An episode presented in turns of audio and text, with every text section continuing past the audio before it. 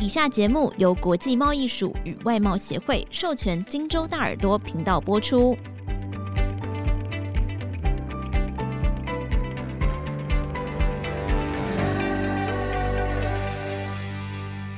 欢迎收听《金贸航海王》，用声音带你跨越地平线，探索世界大小事。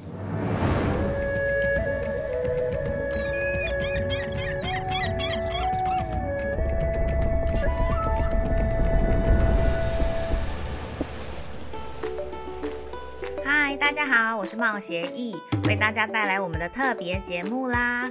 那为什么我们要做这个特别节目呢？来听我娓娓道来哦。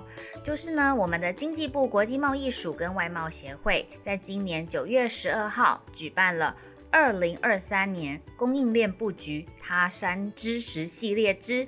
外商与新兴市场的行销拓展案例论坛暨市调发表会。OK OK，我知道这个名字有点长，没有看字的话，大家一定不知道我在说什么。好，那我简单这样子跟大家说好了。我们大家都知道，从美中贸易战开始的供应链移转，到了后来的 COVID-19 威胁供应链的运作。为了分散风险啊，供应链从长链变成短链，走向区域制造是正在进行中的事。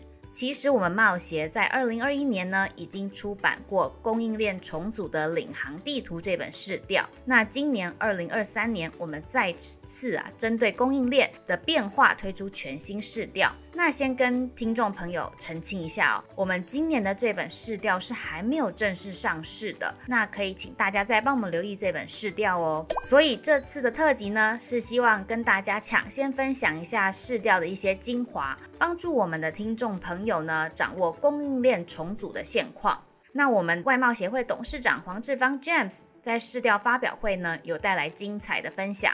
所以最刚开始，我想先跟大家复习一下刚刚我提到的二零二一年供应链重组的领航地图这本试调的内容。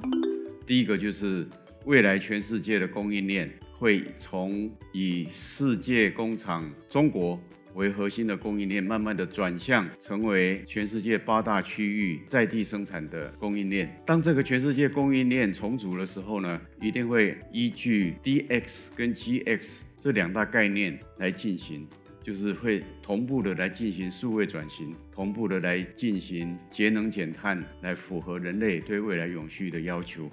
那二零二三年的市调有什么新发现呢？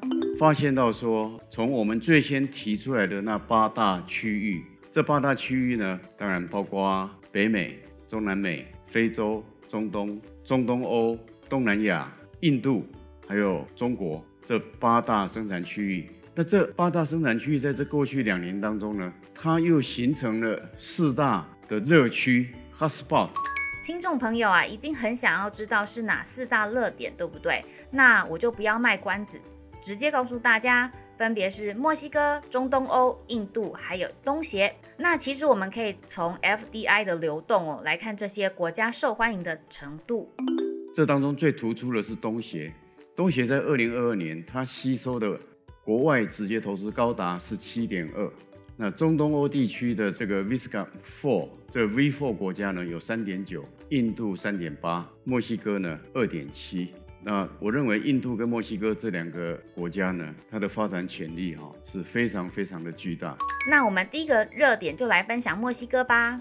四项重要的关键产业，它一定要拉回美国。这当中包括半导体。电动车的锂电池、重要的稀有原材料，还有医材，也就是说，如果是因为成本的考量，或者是劳动力的考量，没有办法全部拉回美国的，那美国会希望把它拉回到 USMCA 美墨加这三国自由贸易区，那它等于形成是一个北美一个最大的一个经济的共同体。今年元月的时候，美墨加三国的元首。举行了一个高峰会，高峰会中，他们做出一项很重要的宣誓，也就是说，在未来，美墨加三国要在未来把从亚洲进口的产品当中的百分之二十五，也就是四分之一，要全部替代成在美墨加制造。那如果说不能够拉到 USMCA 的话，那他希望说他将来进口的产品都是能够透过友岸外包，也就是说，他信任的国家，他信任的企业来帮他生产。那这个友岸外包的范围，当然可以包括说台湾、东协、印度、中东欧，那当然也包括东北亚，像日本、韩国这些美国的盟邦。听完这一段分享哦，相信听众朋友会想到三个词汇，分别是 reshoring 制造业回流，nearshoring 近岸生产，也就是刚刚提到的 USMCA，还有 friendshoring 友岸外包，也就是供应链移转到可信赖的国家。现在回归正题，说到墨西哥啊，一定要进一步谈美南漠北这个区域哦。美南漠北这个区块哈，我们形容它说。一个世界级的制造中心呢，正在美南漠北逐渐的快速的形成，它的快速的制造跟科技业的聚落快速的形成。那我们也看到说，全世界的重要的科技公司都往美国南部的亚利桑那德州移动。那墨西哥扮演什么角色呢？墨西哥扮演的就是北美地区的制造工厂的角色。墨西哥它有一亿两千万的人口，然后它有充沛劳动力，幅员广大，它的。能源供给非常的充沛。我们去墨西哥访问的时候，普埃布拉州的州长跟我们讲说：“董事长，我们的州有五种能源的供应，特别是呢，绿能占了我们州能源供应的一半。这是未来任何一个投资者他必须在节能减碳上面考量的时候，是一个极大的优势。”那他说：“我们墨西哥有风能、太阳能，然后有地热能。那大家。”很少注意到说，墨西哥是一个很多火山的国家，那他们把这个火山呢的能量把它转换成热能，那又提供了另外一个洁净能源的来源。那所以墨西哥以它临近美国的这个优势，所以它将来呢就会负担起北美地区制造工厂的角色。那目前呢，在墨西哥北部跟德州的边境呢，已经有三百家的台湾电子业在那边设厂投资。第二个热点是中东欧，其实不是只有美国在讲我们要建立自己的供应链，欧洲的法国总统马克宏啊也说过同样的话。他说，欧洲不能把关键产业交给其他业者，欧洲必须拥有自己的关键供应链，其中就包括半导体产业。再来，我们谈离台湾最近的东协，这次呢，我们特别分享两个国家，泰国还有马来西亚。泰国现在逐渐会变成东南亚最重要的电路板 PCB 的产业聚落。那这个呢，全部都是拜台湾业者的加持。因为就电路板产业来讲呢，我们台湾的业者控制了全世界超过百分之六十的市占率。那主要的生产基地呢，原来就是在台湾跟中国大陆。现在因为全世界供应链重组的关系，他们很多的业者就前进泰国。那也因为电路板业者对泰国的投资，去年我们对泰国的投资已经超越中国大陆，成为泰国第二大的外来投资者。而今年台湾电路板业者对泰国的投资更会大幅的持续加码，所以泰国很快会形成全球第三大的 PCB 的新的供应链。啊，当然泰国它有非常多的优惠措施。它的工资、土地相对的还是便宜，那劳动力的素质在东协国家里面，它算是最高的。另外就是说，泰国它本身也从缅甸跟柬埔寨引进大量的外劳。马来西亚的槟城，它发展成一个全世界半导体很重要的供应链，特别是在封装测试上面。所以我们看到国内呢有很多大的企业，包括说日月光、红海。美国的 TI、Texas Instrument、Intel，还有汽车半导体的 Infineon、Bosch 等等这些的，都在马来西亚的槟城加码投资。最后一个热点就是印度啦。这个莫迪总理从二零一四年担任总理开始就推动 Make in India 的计划。那这个 Make in India 呢？挟着印度十四亿人口的人口红利，所以对于电子制造业，特别是 EMS。就是电子代工业来讲是特别有吸引力的。我们就以这个印度南部的塔米纳杜州来讲，就是在钦奈所在地的这个塔米纳杜，过去在电子产品的出口额一年之内啊成长两倍，到了二零二三年的时候就达到五十三点七亿，然后它变成全印度最重要的一个电子产品的制造基地。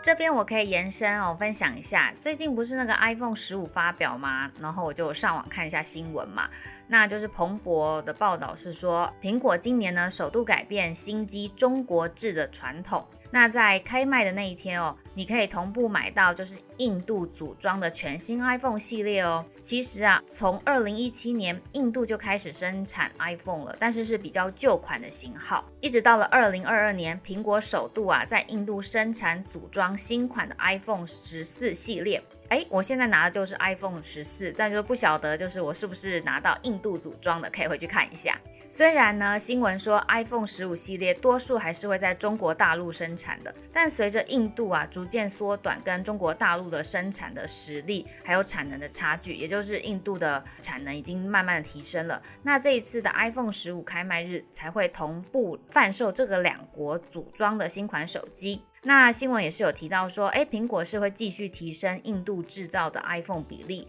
目标是从现在的七 percent 到了两年后，也就是二零二五年提升到二十五 percent。那刚刚 iPhone 的状况就是说，台湾的业者是配合苹果到了印度设厂嘛，譬如说富士康就是一个很明显的例子。那其实也是有业者希望锁定就是印度市场，然后直接在当地生产。那其实虽然有这样的想法，大家也都知道，印度跟台湾的文化语言差异都很大。那愿意到了当地是真的是不小的挑战，所以业者可能也很需要有一些范本可以让他们参考一下。所以我们可以来听听看台湾富强兴精密工业股份有限公司王俊贤执行长他的经验谈。那我们公司做塑胶射出成型机，属于机械设备。那我们是在二零一五年开始评估印度设厂，那二零一九年正式设厂，设在这个古吉拉特邦阿米达巴这个地方哈。那在当地做机器的这个生产跟制造。那当时过去是两个理由啦，哦，第一就是说，当然印度的市场是够大。我们当时的数据的话，印度跟中国人口是一样多哈，大概都十三四亿人口。不过以我们塑胶机这个行业当时的数据，印度一年是一万台的使用量，就单一个品项。那同时期的中国大陆是超过十万台，所以变成说有十倍的潜在的量。第二个是当时印度有对台湾进行塑胶机械的反倾销了，一个课税的这个政策哈，当然对我们是到印度是相当的辛苦哈。那基于这两个事情，所以我们决定启动印度设厂的评估，一九年正式设厂开始做生产。那这第一个事情。那我觉得去之前，但第一个先确认你的目的啦，好，我们是要供印度的市场。所以，我们一开始就是把所有的这个客户端搞清楚。所以，我们要合资或者独资要判断清楚。假设是要做当地的这个消费性市场，那你需要通路的协助，那可能会需要合资哦，跟当地的印度的这个品牌合资。那因为我们工业性产品是机械设备，那我们靠的是产品的服务跟性价比嘛，所以我们是独资来做，自己打通路，自己建那个工厂，那就开始这样做。那么第二点就是说人才的储备了哈，就是说。一九年其实是一个很关键的点，因为一九年设立之后，到二零二零年就发生 COVID-19 的事情，所以几乎全球的这个流通是停滞啊。所以各位想象，我一九年设厂之后，那二零二零年就遇到 COVID-19，所以我台湾这边是没有办法派干部过去，所以当时我是依靠印度的干部在维持那个厂的营运。那这些干部就是我当时提早在一五年的时候，在台湾就是跟很多印度的优秀的留学生，在台湾留学生啊，把他们招募，那在厂内做训练。那他们不但是中文会讲，实际上台语也蛮流利的啦。所以我们派回去印度之后，还好有这批干部哈，帮我们撑住那一段两三年没办法出国。另外，王执行长还有提到利用印度拓销非洲的做法，我觉得大家可以参考看看哦。非洲市场也是大家很关注的地方。那确实，在非洲有很多的大企业，它的老板、创办人其实都是印度籍哦，或是本身就是印度公司哈的一个脉络。所以，只要印度市场做得好的话，其实透过印度来打这个非洲市场，事实上也是很好的策略哈。我当然在规划上有个进程哈，先把印度的内销做好。那之后，通过印度的人才跟这个相关的口碑哈，再去打非洲市场，我想这样子是可以比较稳健哈，那一定可以获得成功。听完王执行长的分享啊，是不是觉得意犹未尽呢？那就是要请听众朋友锁定这次试调的出版哦，就是在明年初二零二四年哦，因为啊，里面还会有更多精彩的这个我们这次提到的四大制造热点的行销拓销案例。那今天的节目呢，就到这里喽，拜拜。